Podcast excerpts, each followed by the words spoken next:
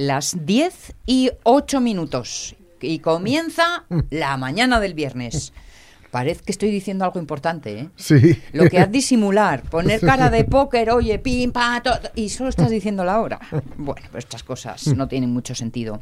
Me acabas de recordar, Jorge, a mi padre, muchísimo, muchísimo, por el gesto de soplar. El, Ah, el móvil, soplaba el ¿no? móvil. No el móvil, claro. Soplaba, ¿no? Pero él que era. Sí, sí, era un gran manitas, como buen Mm. restaurador. Y siempre que tenía un- una pieza o un algo Mm. en la mano que observaba para ver qué o cómo, cada poco la soplaba. Sí.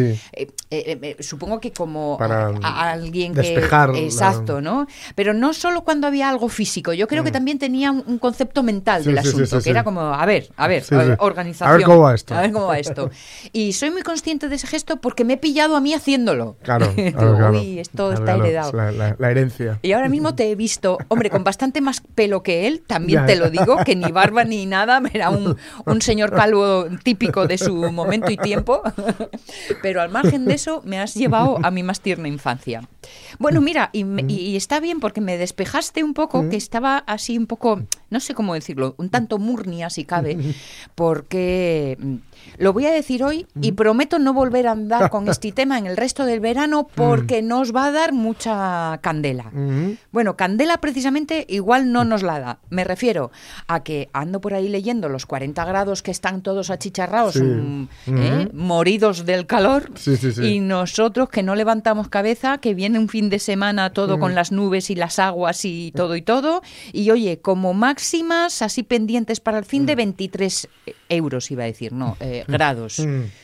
Entonces... Yo es que no. mm, hombre, estoy feliz. Un poquito. Yo estoy, sí. Yo lo, lo sentiría por, por, qué sé yo, quienes vengan a visitarnos, Bueno. eh, sean de casa, ¿no? quienes Bueno. vuelvan, o quienes vengan a visitarnos, o los turistas, ¿no? Y, pero bueno, es que yo no creo que vengan en busca de 40 grados. Pues no. Ni de pues sol. no, pues exactamente. Que igual un poco más de solín, ¿no? Bueno, Teníamos oye. que tener un verano un poco más aristotélico, un poco más el, la- el Sin el justo, justo medio, ¿no? ¿eh? estaría bien. Porque estamos teniendo un verano de momento que es que está recién estrenado, ¿eh? que no, no le hemos dejado, no le hemos dado tiempo a pronunciarse. Pero A esta va a ser la bien- tónica, ya te lo digo. A mí me ¿eh? viene bien que entre tarde. Sí, este verano. sí, a mí también, a mí también. bien y que, que, y que haga muy bueno en septiembre. Sí, ¿eh? a mí también, aunque no por las mismas razones que a ti, que las tuyas son dobles para Sí, sí. septiembre. Pero bueno, a eso llegaremos en algún momento.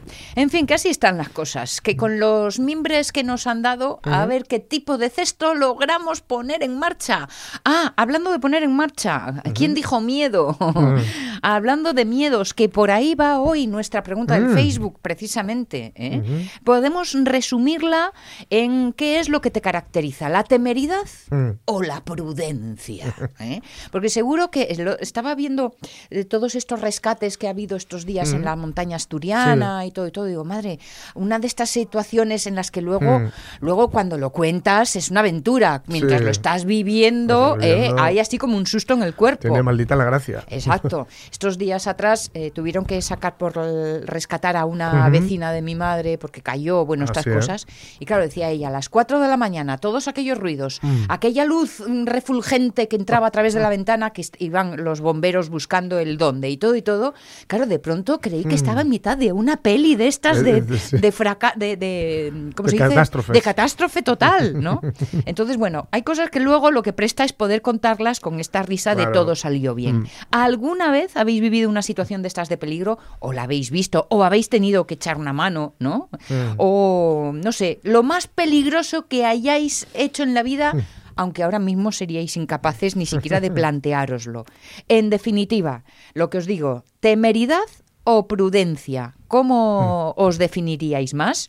Hoy en nuestro tiempo del Facebook. Y mira, va a ser mi primera pregunta para nuestro próximo invitado. La radio es mía. Con Sonia Avellaneda.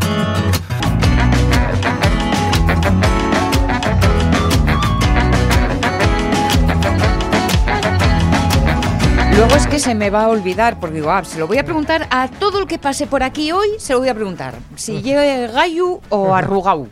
Pero ya verás como luego se me va el santo al cielo y ni pregunto eso ni, ni nada pertinente tampoco. Pero en fin, así son las cosas.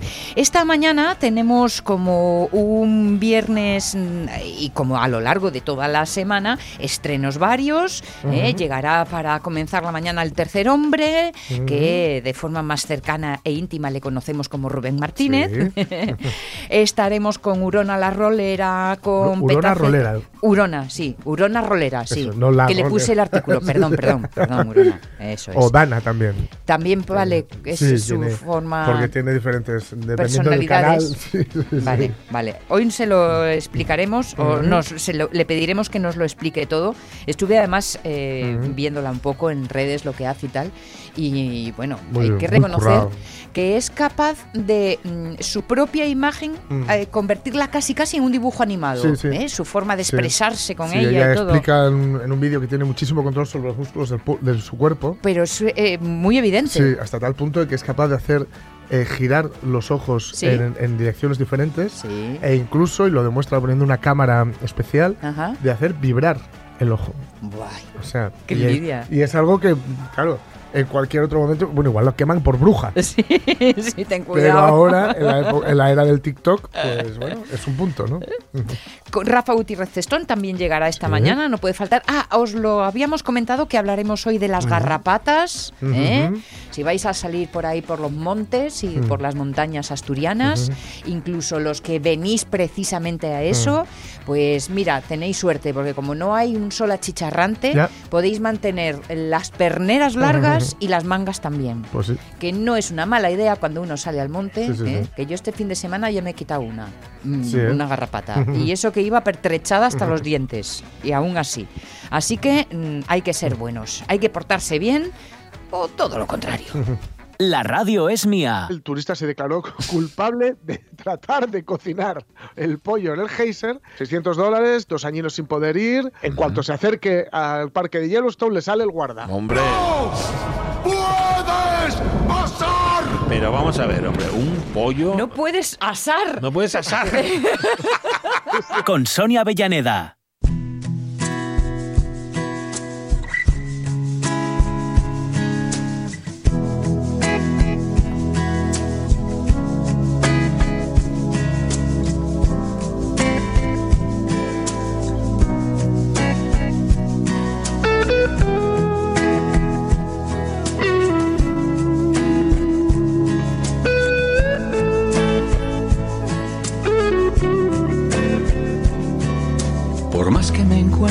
Tesoro en las fuentes del Nilo. Oh, quiero bailar un slow with you.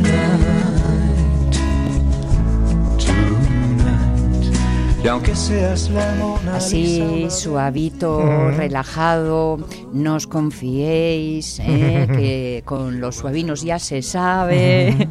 y todo esto dicho con mucho cariño para darle la bienvenida a Rubén Martínez, que se estrena hoy por todo lo alto. Rubén, ¿cómo estás? Buenos días. Muy bien, aquí el tercer hombre esperando. Sí, el tercer hombre, sí.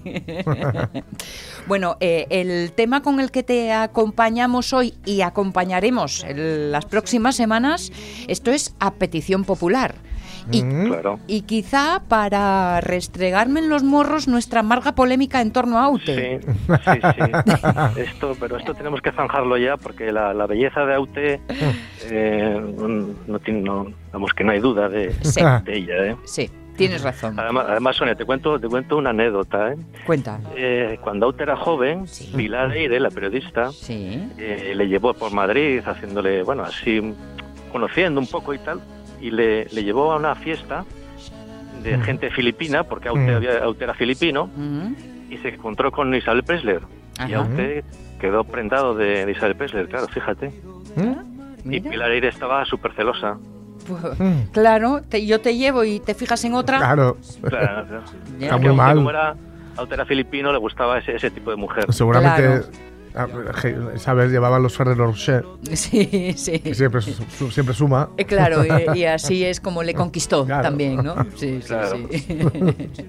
Pero no me juntan a mí, no me hacen a mí pareja estos dos, Aute No. y, y- y- y Mm. Presley. Ah, ¿Verdad? Se llevó a otro cantautor, a Julio Iglesias, ¿no? Pero bueno. Y ya. Sí. ¿Qué futuro hubiese sido más diferente? Esto puede parecer, no sé, el principio de, de una novela de Millás, que le gusta Eh, tanto sí. este juego entre si en vez de sí digo no, toda mi vida cambia. Sí, sí. es verdad, es verdad. Bueno, Rubén, pues eh, vas a ser nuestro tercer hombre para esa mirada al mundo que te rodea. Y eh, decía Rubén el otro día, a ver, yo quiero empezar un poco intentando aclarar términos. Por un lado, zanjar nuestra polémica, que ya Ujú. aquí ¿eh? guardamos las armas para siempre jamás. Te doy toda la razón. Chapó y olé por el señor Aute. Y otra cosa que le preocupaba a Rubén y que últimamente en este programa le damos varias vueltas es sobre eso que, que, que, que- ¿qué eran los millennials. Ajá. ¿Que ¿Quiénes eran los millennials? ¿Dónde Sí, estoy sí. yo? Es un poco tu pregunta también, ¿no? ¿Dónde me meto? Sí. Sí, bueno, ahora nos gusta mucho que nos encasillen, ¿no? En una generación, en un grupo, ¿no? Siempre nos están encasillando. Mm. Y bueno, viene muy bien a propósito de esto porque Jorge habías hablado de, de los jóvenes, ¿no? Del concepto hace unas semanas del concepto Sí. del joven, ¿no? Que era un concepto un poco in- inventado, ¿no? Del, del adolescente, más bien, sí. Sí, sí, bueno, que ahora no sabemos hasta hasta qué edad se extiende, ¿no? Pero bueno, viene muy bien el tema por el por los chavales de Mallorca que están encerrados en, en ese hotel. Sí. Eh, porque bueno, ahora, ahora la, la crítica es a los jóvenes, ¿no? Los jóvenes son los culpables de los contagios y, y Dios en la tierra, es decir, eh, López Acuna, nuestro epidemiólogo de cabecera, Mm. que la culpa siempre, siempre la culpa es de alguien, ¿no? Yo defiendo a los jóvenes eh, siempre. Eh, bueno, de hecho trabajo en Cruz Roja con jóvenes, ¿cómo no, cómo no voy a defenderlos, no? Ujú. Y, y pienso que este tema de Mallorca y otros otros temas relacionados con jóvenes tiene que ver, eh, tú cuando a un joven lo culpabilizas de algo, lo estás, la estás fastidiando, ¿no? Los jóvenes responden mucho mejor que, que los mayores, ¿no? A, a- a cualquier cosa, mientras no se les culp- culpabilice, ¿no? Pero claro, los de, los de Mallorca les están poniendo de lo, de lo peor, Sí. ¿no? Que, que fueron a hacer allá, que, que no se van a sus casas, que se van a quedar encerrados. Mm. Eh, si, al menos hubiera una rave, pero bueno, no, no es el caso, ¿no? Mm.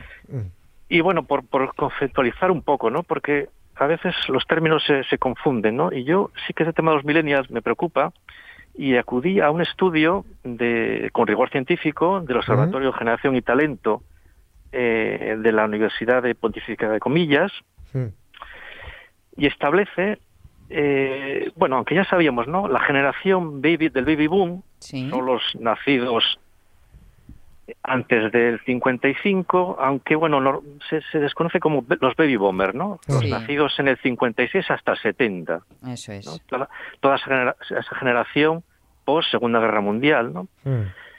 Que buscaban esa estabilidad en el trabajo, eh, el ocio no era una cosa pues muy, muy todavía muy importante, la familia tradicional es la característica principal. Llegamos a la generación X, aquí es donde nos encontramos muchos, eh, que es los nacidos entre el 71 y el 81, Ujú. algunos Sí. dicen entre el 65 y el 81. Bueno, está- Digamos, ese eh, cambio me va bien. Sí, claro, tú quieres ser Que- X, ¿no? Claro, me ser- repesca por el otro lado, ¿sabes? Ya, ya, tú estás entre, entre Bomber y, y X, pero Sí. bueno, eh, ya, ya digo que, que esta, esta- estas clasificaciones cada uno las hace... A conveniencia, eh, ¿no? Sí, esta, la Universidad de Michigan, bueno, quién será, ¿no? Pero bueno. Vale. Y llegamos ya a la generación Y o millennials. Mm. Los millennials son los nacidos entre el 82 y 94 o 92. Ujú. Esta es la generación que se conoce como generación perdida. Mm. ¿no? Es la, sabemos que es la generación con más problemas de, de empleo, la generación que está más adaptada a la tecnología. Eh, lógicamente a la vida virtual, más que real. Son muy creativos, eh, idealistas, pero vivieron, vivieron pues toda la tecnología, ¿no? Eh, desde los reproductores de CD, MP3, MP4 hasta, hasta Hmm. la actualidad, ¿no? Sí. Pero la cosa no queda aquí con los millennials. No, no, no. Mm. Es que hay una generación más, Jorge.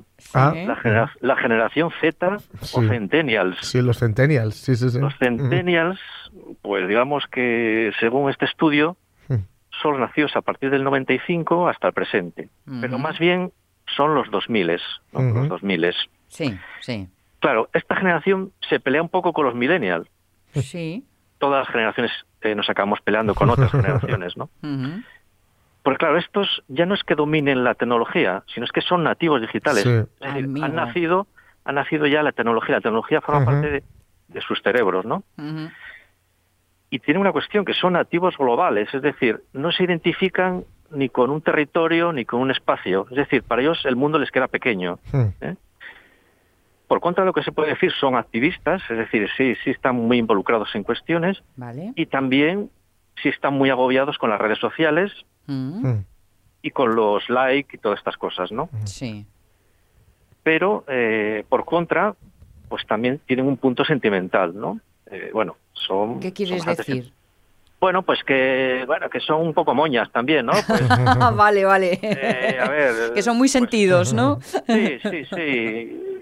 Y bueno, Jorge me podrá ayudar, ¿no? Porque el de la música eh, tiene un, un tal Billy Ellis, Ellis que con Ujú. 17 años Sí. sacó una canción, Una, una tal. una canción, Ocean Eyes, ¿Eh? y la discográfica se fijó en ese chico y lo lanzó al estrellato. Sí, Es una cosa sor- sorprendente, ¿no? Mm. sí, sí, Billie Sí, Eilish. sí. Chica. Y claro, Una, esta chica que tiene síndrome de Tourette, que es por Sí. eso muy conocida sí, y siempre sí. se, se lamenta con esta... O sea, ella se lamenta, pero a Sí. ella se lamenta. Sí. sí, sí, sí. Y, y bueno, claro, pues la- a la pregunta de los centennials, eh, pues lógicamente no, no entienden, no entienden eh, este tiempo que viven un poco eh, en cuestiones, por ejemplo, como ellos no viven en el pasado, es decir, no tienen referentes en el pasado, es su presente y su futuro. Mm, Es decir, nosotros tenemos siempre un referente a otra generación, ¿no? Cultura, música, arte, Sí. pero digamos que los centennials, eh, para ellos el pasado no, no, no, no existe, ¿no? Y tienen una cuestión, a los que somos educadores, eh, de no acceder a la formación tradicional. Es decir, van a otros tipos de formaciones, ¿no? Y, eh, y si nosotros, la generación X o los boomers, mm, nuestro, nuestro nicho, vamos a decir así, de vida, de grupos, lo descubríamos en la calle, nuestro descubrimiento personal en, en tribus o grupos se hacía en la calle, Sí. ellos eh, lo encuentran, sus, nichos de vida son a través de las redes. Mm. Es decir, sus grupos de referencia son en las redes y no son en la, en la vida real. Por eso, a- como tú decías al principio, mm, su referencia no es un espacio, sino más No. bien un Mm. tiempo, en realidad, ¿no? Claro, Mm. claro, claro. Y eh, lógicamente, pues bueno, eh, las marcas saben mucho de esto y de hecho Spotify ha hecho un estudio de centennials Sí. En base a, a insights, ¿no? es decir, a, a- momentos en los que eh, encuentras a centennials pues, eh, viendo podcasts, eh, YouTube, este tipo de cosas, plataformas digitales, y a partir de ahí, eh, ¿qué, qué empresas eh, pueden eh, eh, atacar a estos centennials para venderle cosas, ¿no? O sea que digamos que esto, esto es tremendo ya. Mm. Sí, sí, sí. Pues fíjate, que encima, en- encima de dejarme en la época esta de los boomers, encima eh, esta mañana todavía escuchaba las declaraciones que nos dicen que vamos a que tener que trabajar más tiempo, ¿eh? Sí, luego sí, sí, le sí. damos un repasito al tema. No sé yo, no sé yo con qué ánimo voy a seguir la jornada de hoy, porque vamos, pim, pam, pim, pam, me caen por todas partes. Sí, claro. Por- según lo que has contado, los boomers no nos comemos una rosca ya, ¿no? No, no, no, estamos ya... Echaos Bueno, a perder. Estáis, que Jorge y yo estamos en la X. Eso es. Sí, sí, sí, sí. Me, me llegó al alma ese plural majestático, muy cariñoso, pero lo siento, Rubén. Eh, Es así, es que es así. Esto es por lo de Aute. Bueno, bueno, bueno. Empezamos Bueno. llevándonos bien, ¿eh? Empezamos llevándonos bien. Bueno, para la próxima ma- va a ser otra cosa. La próxima será mejor. Rubén Martínez, el tercer hombre, el hombre que suena a Aute en estas mañanas en la radios mía y que volverá a sonar con el placer de todos, Rubén. Un Bueno. besote muy gordo. Un Gracias. abrazo y bienvenido. Hasta el viernes. Chao, Hasta el viernes. chao, chao. ¿Qué soy? ¿Qué soy? Es un poco lioso. Porque para mí los millennials tenían que ser los de los 2000, como que pega, ¿no? Mil, Pega, pero sí, miles, pero no es así. No, no, no. Y entonces yo, los centennials, mi instinto me hace llevarlos al final del siglo pasado. Mm, que tampoco. Pero- que también. ¿Qué? Que también pegaría, Pegaría, ¿no? pero nada, ¿Quién pone los No, nombres no, aquí? A ver, tiene- alguien muy equivocado. la mía, generación X. ala, Sí, a claro. correr. Claro, claro. No sé si es que. Las 10 y 27 minutos. ¿Hacemos un poquitín de repaso de prensa? Sí. Venga.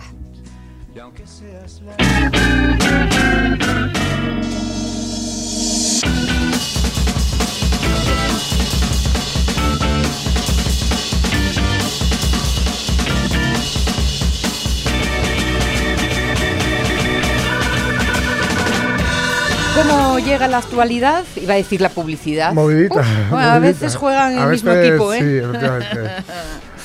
Pitorreo con Tony Cantó tras estrenarse como director de la Oficina del Español con un tuit con errores de puntuación. Eh, eh, eh, eh. Por lo menos inténtalo, ¿no?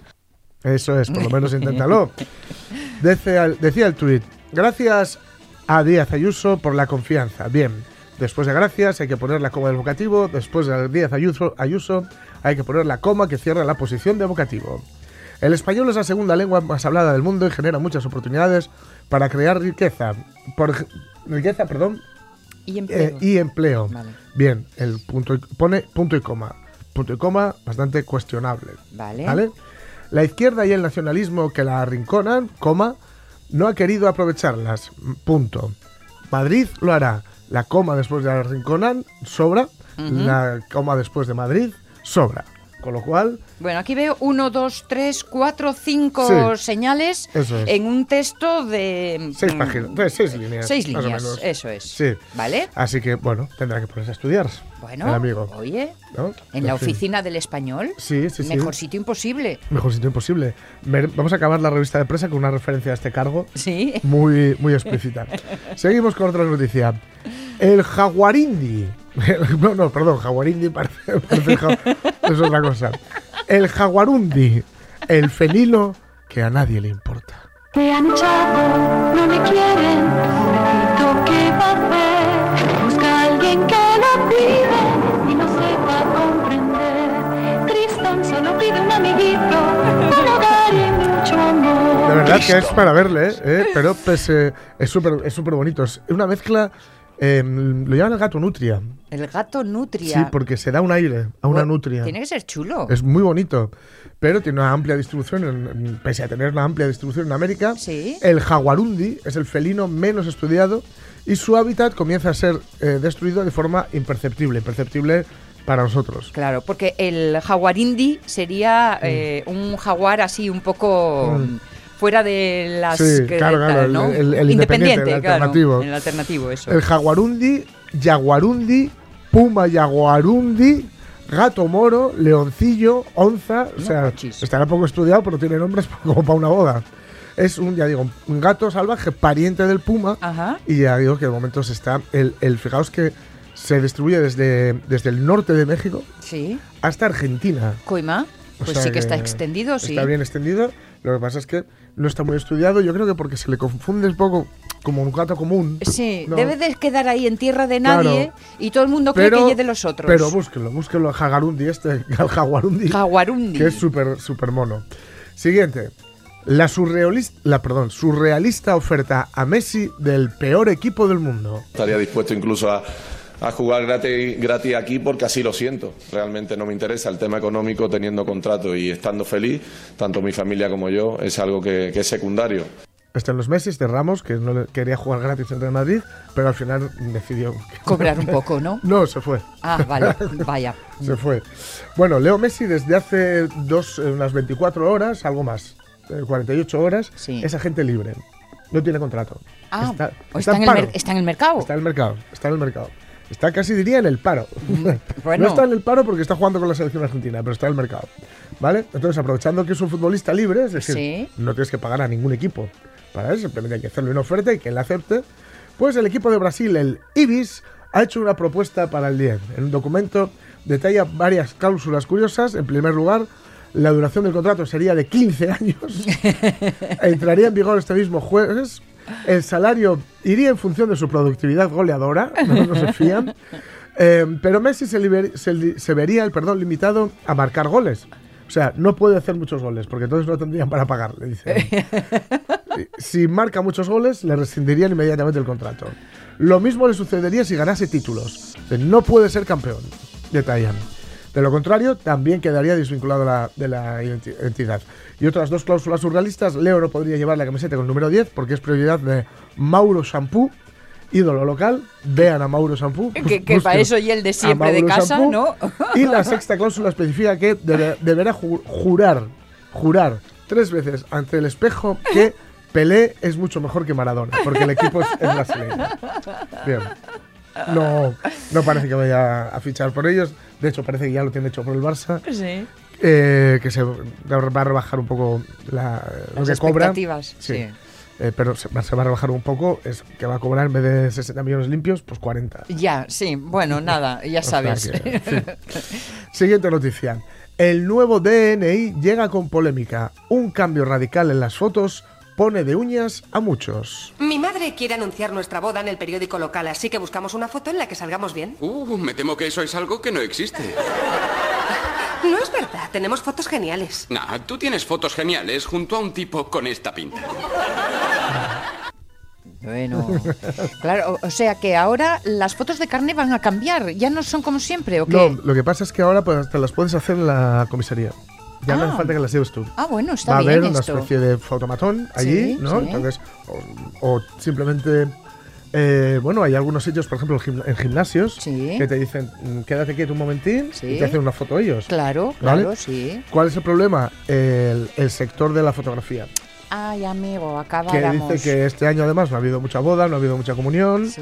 y que la cosa esta de la foto para el carnet, la foto del DNI. Si me quitas oye, la del DNI, me lo quitas todo. Claro, era, un era de a poquitín, era de a poquitín, era de a poquitín, pero si se lo quitan también es un fallo. Sin embargo, tiene pinta de que no, de, no va a haber... de manera. llegar y de arrasar. Ojo, ojo, es una, va a ser una opción, ¿eh? Ya. No es obligatorio ir y hacértela ahí. Tú puedes llevártela Puedo llevar la de- la de Sí, sí, monísima. puedes llevar, eso es. ¿Por qué será que nunca llevas la de monísima? Porque es imposible salir. Tú dices, es para una foto para el DNI y ya... se- Hay un filtro DNI Sí, sí, te pasa que- como, te pasa como a Chandler, que ¿no? te pone cara de, terrorista Yo- perseguido. Sí, sí, sí. En fin, siguiente. Pequeño ajuste o trabajar algo más. Las dos opciones para la pensión de los baby boomers. Porque ahora sabe, está aquí para siempre. No lo olvide, está aquí para siempre. Ahí está. Para siempre, no sé, pero para un tanto más, un seguro. tanto más o cobrar un tanto menos. Y currando además, Ujú. ¿no? Sí, sí, sí. O es eso o cobrar algo menos en la pensión. Ya. O sea, son las dos opciones que parece que van a, que van a dar. Llevan avisando con esto un Sí, montón de tiempo. Pero bueno, a ver, a ver en qué queda la. Esto como lo de las fotos, que, que, que ha venido para quedarse. Sí, sí, Vamos, sí. mm. Yo tengo tan claro que no me voy a jubilar. Y finalizamos por donde empezamos. Vale. Solo que de una forma un poco más abrupta. Perdóneme por los tacos. El alcalde de Valladolid sobre Tony Cantó. Dos puntos. Es un mierda que va a vivir a costa de los españoles. Y el clavel. Óscar Puente considera, al re- considera que el recién nombrado director del área de oficina de español va a cobrar 75.000 euros por, entre comillas, rascarse los huevos.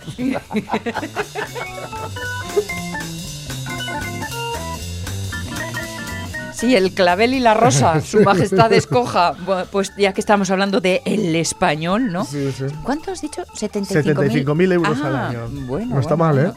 Llevará bien la manicura, claro. Sí. Digo, para poder hacer su, lo que debe, según lo que explica este buen hombre. Ay, ay, ay, ay. ¿Qué hora es? ¿Tienes hora? Es que Y se me ha ido. 36. Y 36. Bueno, pues una hora muy guapa para de la actualidad pasar a los recuerdos, ¿no? La radio es mía. Cuidado con este que está loco. Pudiendo inscribirse todos los caballos que lo deseen. ¿Pero qué estás diciendo tú? Con Sonia Avellaneda.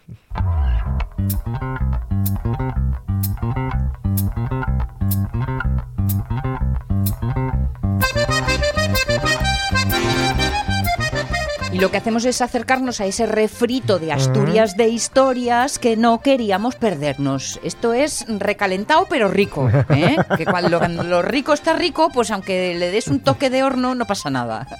Nos vamos al 31 de marzo de 2003. Fue cuando se muere en Madrid a los 64 años Eduardo Úrculo, pintor y escultor español. Él era vasco, pero ya sabéis, y Pachi Poncela nos lo recuerda, que tenía un poco de asturiano.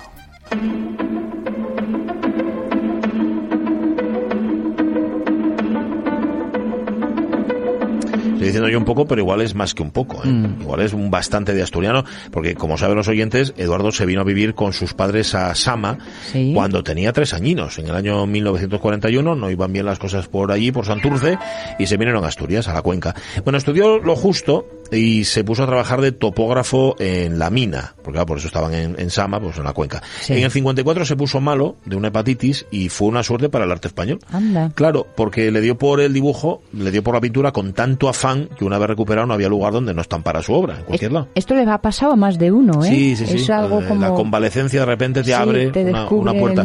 Y a lo mejor fue por eso, para que dejara de pintar en todas partes, por lo que le encargaron su primera exposición. Dijo, deja de pintar por las esquinas y haz una cosa curiosa, coincidiendo además con las fiestas de San Pedro en La Felguera en el año 1957. Aquello vino en la prensa, lo hemos buscado, ¿eh? Hemos ido a buscar el ejemplar o un ejemplar de aquel tiempo.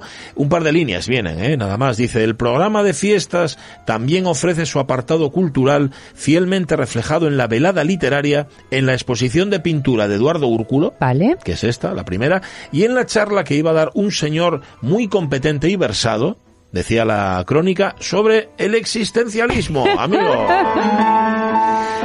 véndenmelo así. Está muy bien, está muy bien que haya una charla sobre el, sobre el existencialismo, pero algo nos dice que el centro de aquellas fiestas no fueron ni los cuadros de Úrculo ni la charla de, de este señor tan competente y tan versado. A ver, es que en las fiestas de San Pedro, año 57, había de todo, incluyendo exhibiciones de televisión. Anda. Acordaos, eh, que estamos en el 57. ¿Quién, tiene una, ¿Quién tenía una tele en el 57? Nadie. Bien. Eh, exhibiciones de televisión, decía la crónica, que ofrece a los visitantes el stand de la Philips Ibérica en demostración de los aparatos receptores por los que se realiza esta novedad televisora, así decían, llevada de efecto por primera vez en Asturias. O sea, que era casi casi los primeritos que llegaban Cierto. a nuestra en tierra. el año 57 y en las fiestas de, de San Pedro ahí en, en la Felguera. Era, claro, lo más moderno de todo. Bueno, pronto nos cansaríamos, ¿eh? Maldita televisión, ¿por qué la habremos puesto? Eso es lo que nos preguntamos todos ahora. A ver, eh, hacía tan buen tiempo, en aquellos primeros días de julio del, seten- del 57, perdón, que casi había que mandar a la gente para casa. A ver, fiestas de San Pedro. A las doce y media, orquesta, con el sugerente nombre de Tanganica. Mira, Así se llamaba. Zetangana. Sí, pues este ya es Tanganica. Tanganica. A las 5 había gincana motorista, dice, con un buen laberinto de obstáculos. A las seis y media concurso de echadores, de 7 a 9, pa- de siete a 9 paseo y a las 10 verbena. Ay, de 7-9 paseo. Paseo amenizado, cuidado como les verbenes. Ah, Ponían a- Me imagino vale. que pondrían ahí en el kiosco la música Ya. a tocar a la orquesta y la gente mientras tanto, bueno, pases o tomes algo, estar, o lo vale, que sea. vale. También había actuaciones musicales junto al monologuista Arsenio Díaz Pachín, comillas, con lo mejor de su desternillante repertorio. Para rematar con Antonio Medio, que era conocido entonces como el barítono de la voz de hierro, dándole duro ahí a la zarzuela. Vamos, con todo eso, echadores, motos, mira, como para ponerse existencialista, ¿viste? Asombroso, fantástico. Porque a Úrculo podías ir a ver la Claro. exposición en la hora del paseo. Totalmente, ¿Eh? totalmente. Vamos hasta allá. Ah, pero no, no sé cuánta gente fue a lo de la charla del existencialista. Bueno, eh, también os en lo digo. fin. A ver, los periódicos son como la vida misma, y ya que esta sección va de eso, de repasar periódicos, es como repasar la vida. Página 6 del Comercio, del 4 de julio, es el 4 de julio, ¿no? Sí, del año 57. A ver, te cuentan el programa de la fiesta de San Pedro en la Felguera. Bien. Bueno, eso en las 6. Pasas a las 7 Sí. y te encuentras con esto. Sufriendo con los hombres leopardo. En el misterio de las noches africanas, la liturgia sangrienta de los aniotas deja un rastro de repugnante canibalismo. Después de un infrahumano entrenamiento, el aniota ingresa definitivamente en la secta, pero antes ha de asesinar a su propia madre.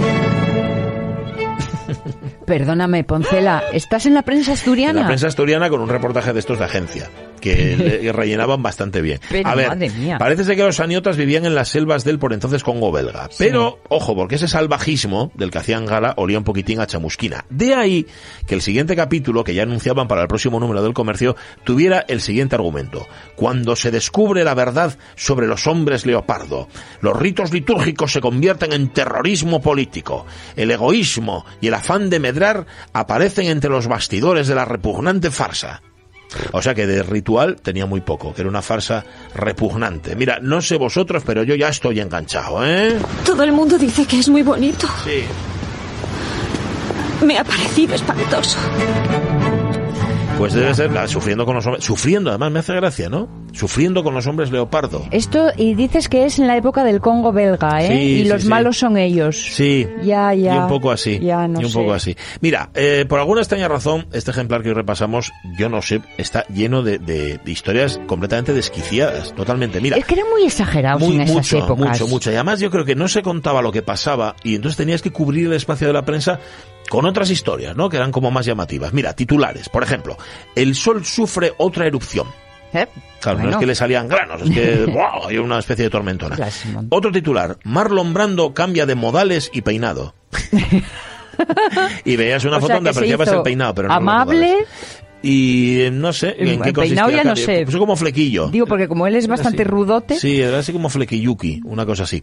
O esta otra historia, dice el titular, porque le caía el pelo, se suicida. Esto pasó en Madrid. Esto era un músico de orquesta llamado André Jourdan que se desesperó porque en tres días se le había caído casi todo el pelo. Vaya. Y estaba desesperado, bueno, estaba desesperadísimo. Diríamos que como noticias descabellada, Sí. perdón, por- ¿eh? si, no, por si no fuera tan trágica.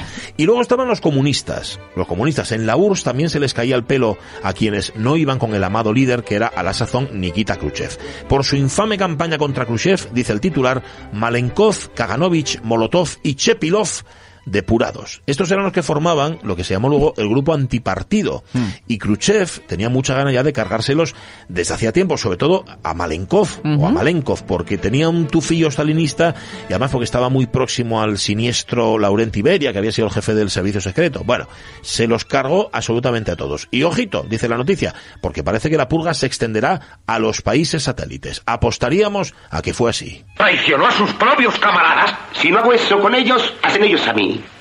Otro viejo proverbio. Es usted peor que él. Escúcheme, amiguito, y no me tome por difamador, pero ¿qué cree usted que le hizo Khrushchev a Malenkov? ¿Qué cree que le hizo Stalin a Trotsky? Luego todo el mundo está corrompido. No conozco todo el mundo. Fíjate, como veníamos de lo del pelo y eso, Sí. yo leí depilados Ah. en vez de depurados. Pues, bueno, pues sí, se como está así retorcido el se papel. les cayó el pelo totalmente porque a Malenkov, si no me equivoco, bueno, lo, se lo echaron, el que podía haber sido, él podía haber sido, estaba en el lugar de Khrushchev, por eso a. Khrushchev no le gustaba nada, Claro. pero lo mandaron de jefe de una central hidroeléctrica a vaya usted a saber dónde, y ahí fue donde ya, bueno, se murió en el 88, eh, tampoco, estamos en el 57. Bueno, terminamos con cosas más caseras, por Vale. ejemplo, el concurso que organizaba el comercio para llevarte una bicicleta CIL, C-I-L, la bicicleta de los ases. Mm. Esto venía muy al pelo porque en estos días estaba corriendo el Tour de Francia, que en los titulares venía como vuelta ciclista a Francia. Hombre, claro. Por aquello de la alergia que se tenía a lo extranjero, que ganaría al final Jacques Anquetil. El primer español fue Jesús Loroño. Debió ser muy duro, muy duro el, el Tour de Francia aquel, porque el cronista que seguía la carrera declaraba lo siguiente. Si el calor sigue así, va a llegar a París el director de carrera. Nadie más. A ver, si estabas en Gijón y hacía calor, te ibas a merenderos que eran lo más de lo más. Somio Park, hoy inauguración de los festivales extraordinarios de verano, jueves de moda, actuación de las orquestas, Negresgo, que así se llamaba, Rialto, Trío Vocal Rex y Harry, entre Harry. comillas. Precios de semana, jueves 25, presentación de los Ches de España. que debía ser un... Esos son valencianos. un- Sí, me imagino que sí. Y ah, también puedes ir al cine, puedes ir a ver Morena Clara, por ejemplo, con Lola Flores y Fernán Gómez, o en el Gran Teatro Apolo, que estaba en la Plaza del Humedal en Gijón, y que, o eso decían ellos, tenía el único escenario mascope existente en la península. Bueno, ahí podías ver la superproducción de variedades arrevistadas, que no sé lo que son variedades arrevistadas, a todo lujo y color, ellas, siempre ellas. Y a disfrutar, y a disfrutar. Más aún si habías puesto remedio a esa picazón de los pies. Picazón de los pies, esto es un anuncio, suprimida en poco tiempo con Nixoderm. Eh, ¿Le arden, pican o queman los pies tan dolorosamente que casi lo vuelven loco? Nixoderm. Poquito a poco. Vamos, que a quien le pica, Nixoderm. No seas majadero. Si te escuece que te den con creme. Que te den Nixoderm, que es mucho mejor. Vale, ya la marcho. Hola. Qué nerviosito está. Mira qué nerviosito está el timbalero, ¿eh? Mira, ¿Qué vas a guardar los periódicos otra vez? Voy a guardar los periódicos que lo tengo Qué menuda todo colección al tienes. ¿eh? ¿Te da, te, te estornuda Algo tanto polvo? Un poquitín sí. Sí. A mí el polvo me provoca mucha argelia. mucha argelia me provoca, sí. Hala, adiós.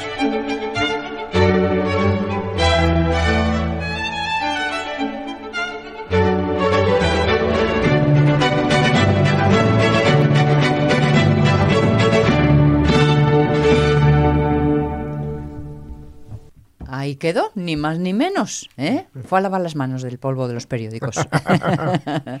bueno, pues ahí tenemos un rescatado que siempre es agradable ante estas historias que de verdad que uno cree que está leyendo los periódicos de vete tú a saber dónde Sí. ¿eh? y por las cosas que pasan. Pero no, aquí, aquí, no ahora, pero sí aquí, viviéndolo en eh, la radio es mía. Las 10 y 48.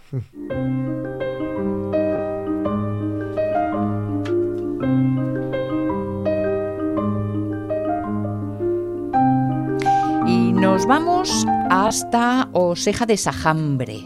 Allí es donde Belén de Sancho es titular de la farmacia. Está ubicada enfrente del Centro de Información de Visitantes La Fonsella en el Parque Nacional de Picos de Europa. Y ella es coautora de un trabajo que lleva por título Borreliosis de Lyme, estudio y prevención en el Parque Natural. Y queremos conocer algunos detalles porque, lo comentábamos al principio, el salir a andar ahí por los prados, Sí. pues puede llevarnos a algún tipo de susto con esto de las garrapatas. Así que lo primero, Belén de Sancho, ¿cómo estamos? Buenos días. Hola, buenos días. Buenos días. Bienvenida, bienvenida. Esperando vuestra llamada pues, para informar sobre la enfermedad de Lyme. Sí, por favor. Creo que lo mejor es que empecemos por una definición y que nos cuentes qué es la Mm. enfermedad de Lyme y qué la provoca.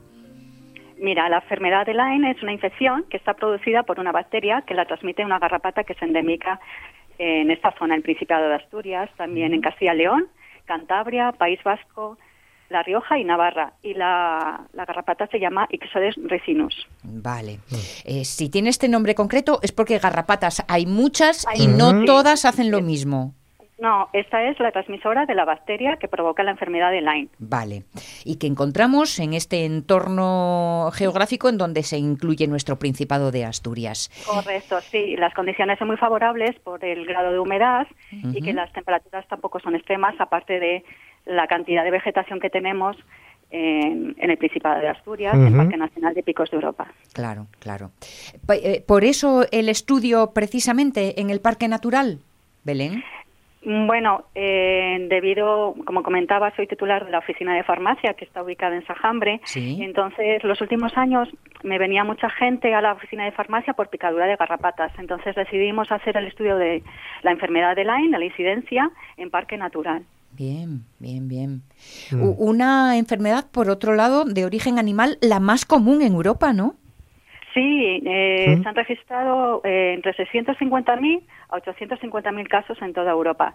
Eh, la, la garrapata endémica mm, que hemos comentado, Ixodes ricinus, pues también lo es de gran parte de Europa. Ujú. Y eh, sobre todo ahora en primavera y en verano es cuando hay que estar especialmente alerta.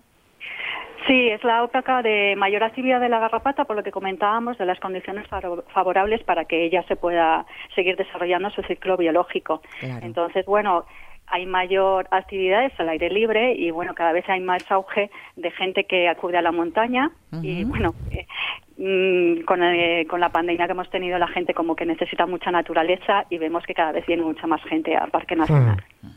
Eh, leía en alguna ocasión que la enfermedad de Lyme es una de estas enfermedades que si la tienes, la tienes que contar, ¿no? Eh, bueno, como que es, ah, bueno, contar, sí, a ver. Eh, es una enfermedad que está dentro de la red de vigilancia epidemiológica, como Mm. por ejemplo la gripe o el COVID, ¿no? Mm. Entonces, eh, lógicamente, nuestro médico de cabecera debería tener el conocimiento de que nos ha picado una garrapata, pues para que esos datos no se pierdan y así poder tomar medidas para la protección de la salud de la población. Perfecto. Belén de Sancho, ¿hablamos de las mismas garrapatas que hay, pues no sé, en los animales domésticos? Eh, bueno, eh, lógicamente, números domésticos que vayan aquí a la zona de vegetación, a, a un parque, que los saquemos serían los perros, aunque también los gatos, eh, bueno, no los sacamos de casa, entonces el riesgo de que sean picados por garrapatas es bastante mínimo, pero sí un perro sí podría contraer la enfermedad de Lyme. De hecho, Ujú. si observamos, eh, le ha picado una garrapata y observamos posteriori que tiene inflamación de las articulaciones, que tiene fiebre o falta de apetito, sería conveniente que le llevemos a su veterinario. Vale, vale, vale. Y, y en nosotros esos síntomas serán similares, me imagino, nosotros los humanos. Mm, No, son más graves y tiene distintas fases. Si nos ha picado una garrapata, tenemos que observar los síntomas durante un mes. Los primeros síntomas inicialmente hay que observar si tenemos fiebre, dolor de cabeza, inflamaciones de los ganglios, por ejemplo, que eso nos tengamos aquí un bulto en el cuello. Y la más común de ellas sería una erupción cutánea muy característica en el 80% de los casos que se llama eritema migrans. Y es como, como la forma de un botón que va desde 5 centímetros a 20 centímetros. Y no solo se localiza en la picadura donde de la garrapata, sino que la podemos encontrar a lo largo de nuestros muslos, de las axilas y de las ingles. Por eso se llama migrans, migratorio, pues porque la, la bacteria va por toda por toda la, la piel, por la zona subcutánea, migra y la podemos localizar esta erupción por distintas partes de nuestro cuerpo. Ya veo que va a sitios calentitos. Sí. ¿eh? Sí. En la cara interior del muslo, lo tuyo. Claro, claro, correcto, correcto. Eh, en el caso de que eh, después de meses, bueno, des- después de estos 14 días, semanas o meses, nos vamos a encontrar, eh, bueno, pues unos síntomas mucho más graves que Mm. van a afectar al sistema nervioso central, incluso al corazón y las articulaciones. Entonces, si observamos parálisis facial, eh, debilidad en las extremidades, Mm. cojeras, mm, problemas cardíacos, pues entonces si acudimos a un médico por un deterioro de nuestra salud posterior y de haber sido picado por una garrapata, el médico debería tener esta información porque cuanto antes, cuanto antes matemos la bacteria, mm, menos grave será nuestra enfermedad. Claro, claro. Además, eh, eh, eh, lo que pasa es que describes unos síntomas que en un momento dado, si no caemos en la cuenta de lo de la mm, el, el- el- el picotazo, Claro. eh, los podemos... Puede parecer pff, un montón de cosas. Sí, sí, sí. Se confunde mucho los síntomas con enfermedades reumatológicas, eh, neurológicas y, bueno, fibromialgias, depresiones. Por eso es importante quedarnos con, con el dato de, "Jo, me picó una garrapata, yo Ajá. esta una garrapata y debería decírselo a mi médico. Vale, vale, vale. Oye, ¿y por qué les afecta más a los corredores que simplemente a un paseante? Bueno, mira, esta, esta casuística me lo comentó José Antonio de Pablo, conocido como de Parrunner, que es el speaker de las carreras de trail running, y nos dijo que estaban teniendo muchísimos problemas con los corredores, que de hecho una corredora, una atleta, Sheila Avilés, tuvo que dejar la alta competición debido a la mordedura de una garrapata. Caramba, caramba. Sí.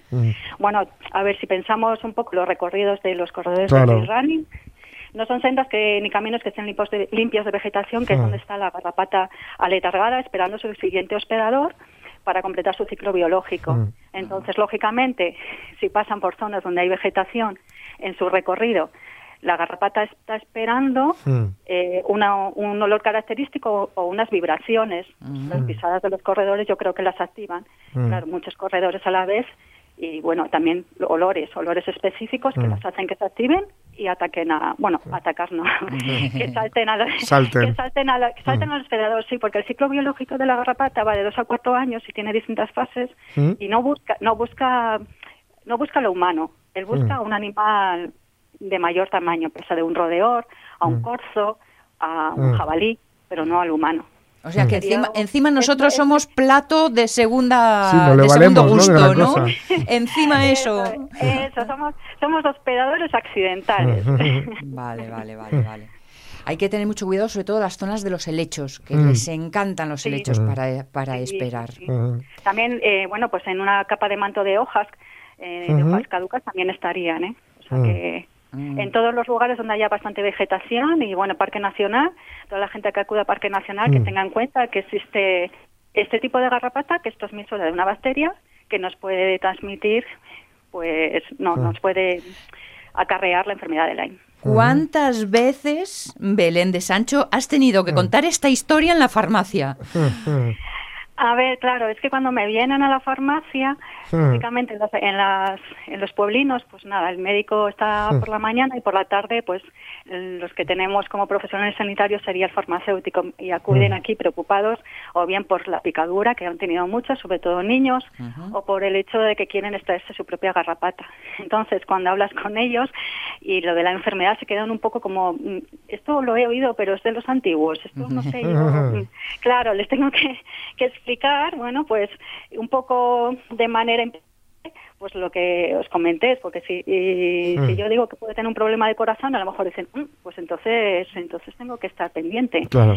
Y claro, entonces, bueno, pues yo intento eh, darles la mayor información posible pues, para que estén pendientes de los síntomas. De hecho, hablando de información, vais a montar un, un taller ahora para el próximo mes de agosto, ¿no?